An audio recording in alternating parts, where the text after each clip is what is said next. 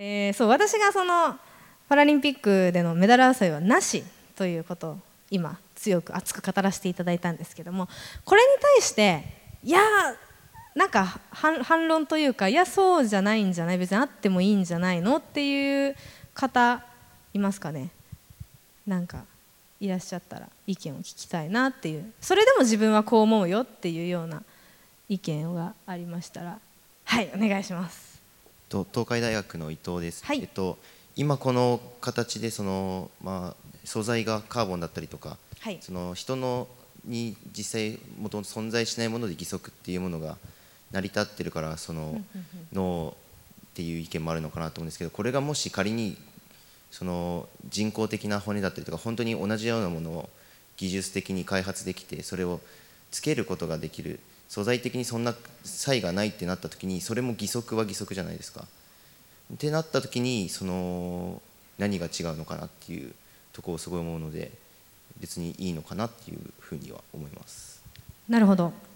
うん、非常に未来的というか。とそれはもう骨も神経も全てつながってるということが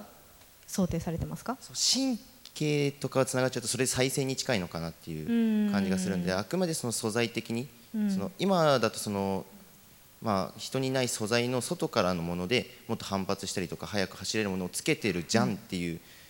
感じがあるんですけど、はい、その再生じゃなくて同じような素材をつけた義足だったらそれは人体と同じような素材で作ったってとこですね、はい、素材。なるほど。そうですね。それで速く走れればっていうところですかね私はま個人的な感想としては難しいんじゃないかなっていうふうに思いますやっぱりあのー、人間の足ってまあそんな近い未来にそういうことができるかというと難しいかと遠い未来にはもしかしたらありえるかもしれないですけども、まあえー、っと人間の足ってやっぱり非常に複雑にできていますしもしかしたら同じ素材っていう話になると再生までいっちゃうかもしれない逆に。あのなので私はの感覚としてはそれもやっぱ義足は義足だからパラリンピックの舞台で活躍できた方がいいのかなっていうふうには思います。はい、他に何か意見ありますかね？あ、じゃあお願いします。東洋大学の原です。はい。えっとなんか東京オリンピックを招致するときにパラリンピックをなくしてその障害者の競技もオリンピックの中でやろうみたいな話があってちょっとこれだと違うのかなって思うんですけど、はい、あの競技は別として分けてあの同じオリンピックっていう枠の中であのやるっていうのだとまた違ってくる感覚になるんですか？パラリンピックっていう枠じゃなくて、はい、オリンピックの中に障害者部分があるみたいな感じのだと。なるほどまあそうですね。そういう話もあの一部では上がってきているとは思うんですけども私は現実的に難しいかなっていうふうに思っています。そうなればすごくいいなとは思いますけどなんでかっていうとやはりあのクラス分けの問題だったりとか非常に膨大な時間がかかるかかってしまうっていうところとあと、まあ、場所の問題もありますね。で結局そうしたところでなんとなくやっぱ健常者と障害者でななんでしょうね。あの今のオリンピックのような流れができてしまうのであれば別に分かれててもいいのかなただその今回のあの閉会式の話とかよくありましたね。閉会式終わっちゃうとなんかもうオリンピック終わった気になっちゃうから一緒にすればよかったんじゃないのみたいな話、まあ、そういったこうオリンピックとパラリンピックの連続性みたいなのがあのは実現可能なのかなただ一緒にやるっていうのがどこまであの現実的なのかっていうのは私はちょっと疑問に思う部分がある、まあ、非常にとってもね難しい問題であのたくさんも課題があるのであの難しいんですけども、まあ、そういうことができたら私もいいなっていうふうには思っています。はい、大丈夫ですかねこんな感じでありがとうございます。はい、ではもう一人何かあればあではお願いします。えー、東洋大学の秋山です。はい、ありがとうございます。えっと今回人工知能とかそういう関連でちょっとぶっ飛んだ話になっちゃうんですけど、はい、その義足とかあの義手っていうところに人工知能を絡めてなんか映画とかであの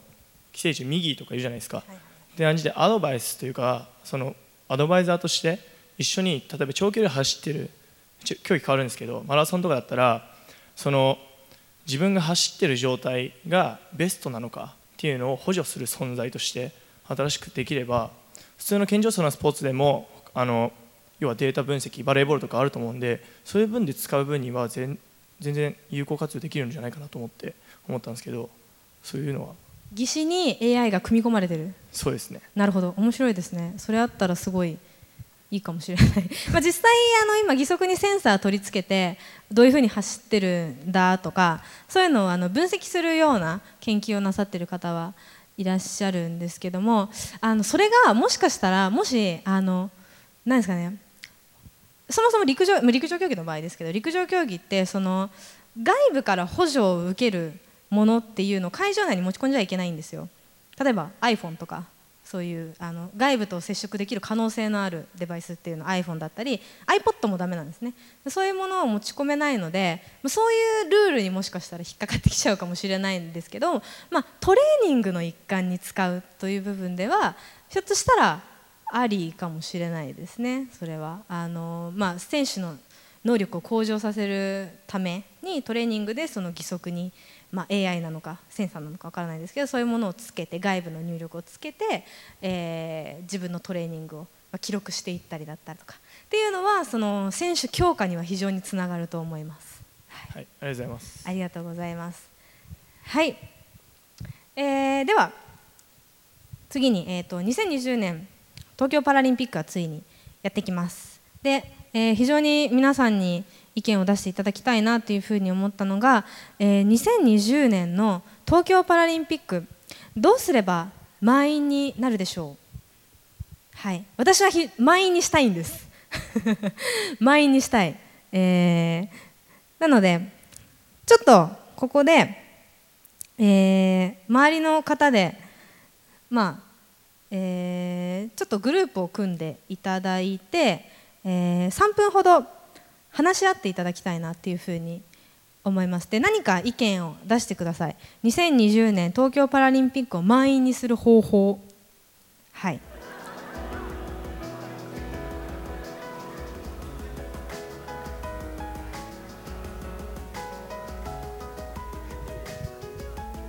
はいありがとうございます。ではそろそろ、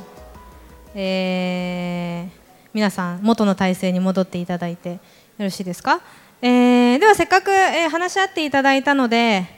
えー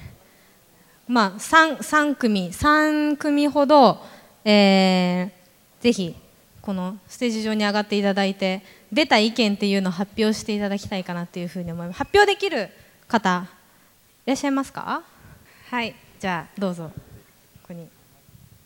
筑波大学の小島です。えっと、僕たちのグループで出たのはやっぱりそのオリンピックとパラリンピックが別物っていう垣根がまだ深いっていうかそこの壁がこうみんなの意識の中であるっていう意見が出たので、まあ、僕とかが考えたのはその例えばオリンピックの選手とパラリンピックの選手の交流みたいのを事前に行ったりして、まあ、そこで全く同じ競技者であるっていう認識はみんなで持つようにしてで例えばオリンピックの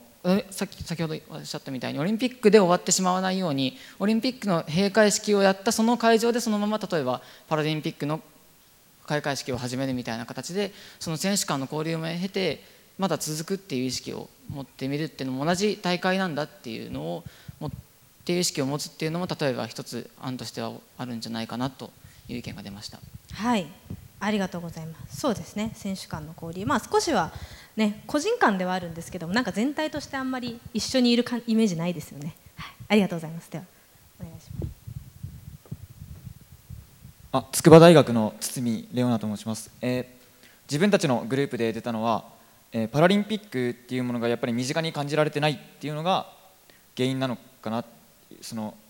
あんまり見てないとかの原因なのかなっていうふうに感じてその身近に感じてもらうために例えばその地域が学校に、えー、パラリンピックの選手などを呼んで講演とかを行ってそのそういう地域に根ざして、えー、身近に感じてもらうとか例えば他にもその義足とかは無理かもしれないんですけど車椅子バスケとかあの目隠しをするブラインドサッカーとか難聴の人のデフサッカーとかそういう耳栓をしたりとか目隠しをしたりとか車椅子に乗ったらできるっていうような健常者でもやろうと思えばできるようなパラリンピックとか障害者のスポーツをやってみてあパラリンピアってすごいんだなみたいなのを身近に感じてもらえるようになれればそのそういうのをきっかけに他の競技も見るようになってパラリンピックへの興味が湧いて身近に感じるようになるのかなっていうふうには感じました。なるほど。ご自身はそんなにパラリンピックを身近に感じてらっしゃらないですか？それこそ周りでイベントやってるのをあんまり知らなかったなとか思います？その自分は今一人暮らしで部屋にテレビがないんですね。それであんまりオリンピックとかパラリンピックの情報が自体が入ってきてなくて。なるほど。その身近には一応そのデフサッカーの日本代表の先輩がいて、うんうん。なんかそういうのには興味はああるんですけど、はい。なんか大実際の大会自体はあんまり知らないっていう感じです。なるほど。ありがとうございます、まあ、あの各地でいろんな体験イベントとか講演とかやっているのであのやっぱこちら側の力が足りなかったのかなっていうふうに。いや私だけじゃないんですけどね。いやでもあのその通りだと思います。なかなかあの多くの人の目に触れられる機会がまだまだ少ないと思うので頑張っていきたいですね。はい。ありがとうございます。では。えっとなんかまあ あのこの意見言うのすごい怖いんですけどあのこの参加者はどうすれば満員になるかっていうので出てきた話の中でまあ多分皆さんの中ではその広告頑張るとかあの競技の内容を変えるとかいうそういうことだったと思うんですけどどうせ広告とか頑張るぐらいだったら来た人にお金配ればいいんじゃないかっていう。人人1万円ずつあげますよっつって言ったらみんな来るだろうし 来た人は税負担下げますよっつったらみんなめっちゃ来るっていうそういう意見が出たっていうのとなるほど。はい、あとまあこれはまあかなりねそのひねくれた意見だというのは自自負してるしてるので あのまともな意見としてさっきもおっしゃっていただいたんですけどあのレギュレーションを加えて健常者の方にもできるようにする。あのさっき多分で出すって話ではなかった。健常者の方にも一緒に出れるっていう話じゃなかったと思うんですけどそのパラリンピックが面白くなさそうな原因としてあ、まあ、勝手にごめんなさい。あいいですよ全然。はい。あのなんだろう正直なところ競技人口がもともと少ないんじゃないかなっていうその胃の中の蛙って言ったら本当に失礼だと思うんですけどそ そういう状態だと思うんですよね。なんだろうもっと競技人口がすごく大きければやっぱその中で突出してるっていうのはやっぱそれはすごいことだっていうふうに思えると思うんでその健常者だろうが障害者の関係なくてたんただ単に障害者の方も出場できる競技という枠組みでやればもうみんな普通にオリンピックと何も変わらず見てくれるんじゃないかなと僕は思いました。はい、なるほど。1個目の意見すごいですね。物で釣るっていう。いや非常に前衛的でいいと思います。はい。あとなんかみんなが心の底に思ってたことをこう代弁してくれた感じですごくあのいいと思います。あでもなんか考え方としては非常になんかこうなんでしょうね。そのパラリンピック見たことに対して得られるものっていうのがやっぱりもっと大きいといいのかなっていうふうにやっぱり選手自身としても思うんでこう観観客の方に与えられるものは何なのかなっていうふうに考えられることはあるのでそれすごく参考になりました。はい。どうもありがとうございます。皆さん拍手をお願いします。はい。えー皆さんそれぞれできっと東京パラリンピック、まあ、東京に、ね、オリンピック・パラリンピックが来るこれを経験できるっていうのおそらくここにいる皆さん多分経験できるとは思うんですけどもとても貴重な機会だと思います。で私自身もその自国開催に出場できる可能性があるとすごくもうこの時代に生まれてラッキーだったなぐらいなあの気分ではいるんですけども、えーまあ、満員にするため私た私は選手目線で頑張っていきますし皆さんもぜひとも今後ねパラリンピックについてもしもいろんなこと意見を持ってらっしゃる方いると思うんですけども興味を持っていただけたらな、まあ、私をきっかけでもいいですし あのなんかちょっと興味を自分の好きな競技ってパラリンピックにあるのかなとかそういうところからあの広げていっていただけたらいいかなっていうふうに思います。でえーっとまあ、今回そのテクノロジーであったり AI っていう話が大きなテーマになってたと思うんですけども、えー私が今回このお話をいただいてそのテクノロジーかってちょっと考えた部分はあったんですね。じゃあ私にとってのテクノロジーっておそらくこれだと思うんですね。義足だったりとかよくねその最近、まあ、先ほどの授業にもありましたけど体を変えるとかその義足はサイボーグみたいだとかそういう話があったりとかするんですけども、まあ、それをまさに義足ユーザーっていうのは体現してる人だと思うんですね。他の人工物を体につけて生活するっていう。でもこのテクノロジーがまあテクノロジーばっかりにその目線が行きがちなんですけども私たちやっぱりこれに生かされてるんですよね。私はこの義足っていうテクノロジーがなければあの今ここには生きていないはずですし快適にも生きていないかもしれないんですね。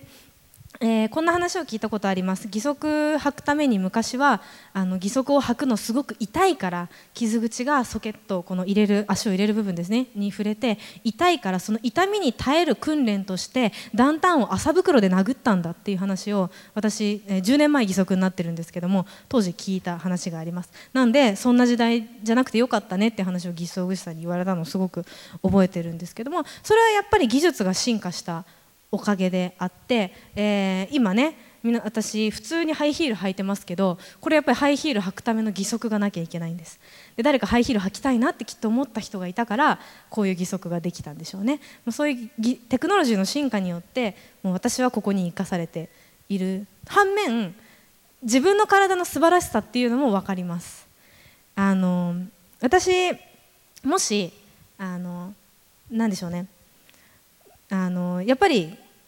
記録を伸ばすため銀メダル金メダルを取るために、えー、取れるのであれば足を自分から切る人がいるんじゃないかっていう意見をもしかしたらこの中に持ってらっしゃる方いると思うんですけどもあのもうそんな未来が来たらもしかしたらもうもうすぐこの地球を破滅するんじゃないかなぐらいな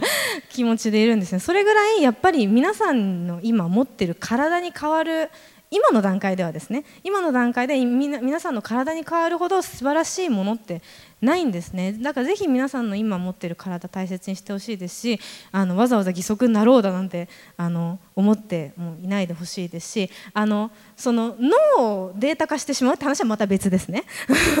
でもこの前の授業の話はまた別としてあのその義足とか体の一部分を変えるっていうことはやっぱり、あのー、私は今こうやって皆さんの目の前に立ったりパラリンピック出たりいろんなことさせていただきましたけども悲劇でしかないと思っているのでもう生まれ変わったらもう義足にはなりたくないと思いますしやっぱり皆さんの体っていうのは素晴らしいもので、えー、ここに至るまで義足になってから今ここに至るまでっていうのは、まあ、自分で言うのもおかしいですけど私なりに努力してきた。で自分のその悲劇っていうのを受け入れてテクノロジーを受け入れて生きてきたっていうことがある。でパラリンピックに出るアスリートっていうのにはみんなそれぞれ私のようなストーリーがあります。でそこにただまあ感動だけしろとは言いません。ただあの単純にその、まあ、テクノロジーだけを、まあ、責めるじゃないですけどよく私も言われるんです。それってずるいんでしょって。いやずるいって言われてもみんなこれで走ってるからみたいな。それを皆さん知らないから先ほどのような映像を皆さん知らないからなんか議論だけが先行してしまってそれってずるいんでしょって言われたりするんですね。いやいやいやいやずるくは別にないと思うんだけどもって話で。まあそういったところで、えー、皆さんもそれぞれ自分にとってのテクノロジーだったりあの世の中にあの生活の中にある技術ってたくさんあると思うので、えー、私と義足の関係じゃないですけどもそういったようにそのうまく共生しながら生きていくっていうことは大事なのかなっていうのをその私はスポーツを通じて多くの方に伝えていきたいと思いますし同時にそのパラリンピックがいかに魅力的で面白い競技会なのかっていうのをあの伝えていきたいなというふうに思います今日少しでも皆さんに伝われれば、えー、幸いです、えー、私の授業はこれで終了します。ありがとうございました。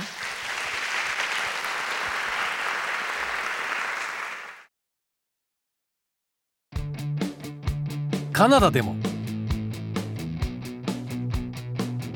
中国でも。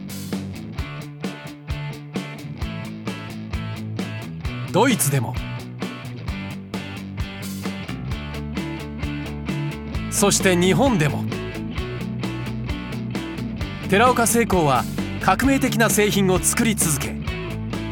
マーケットは世界150カ国に広がっています。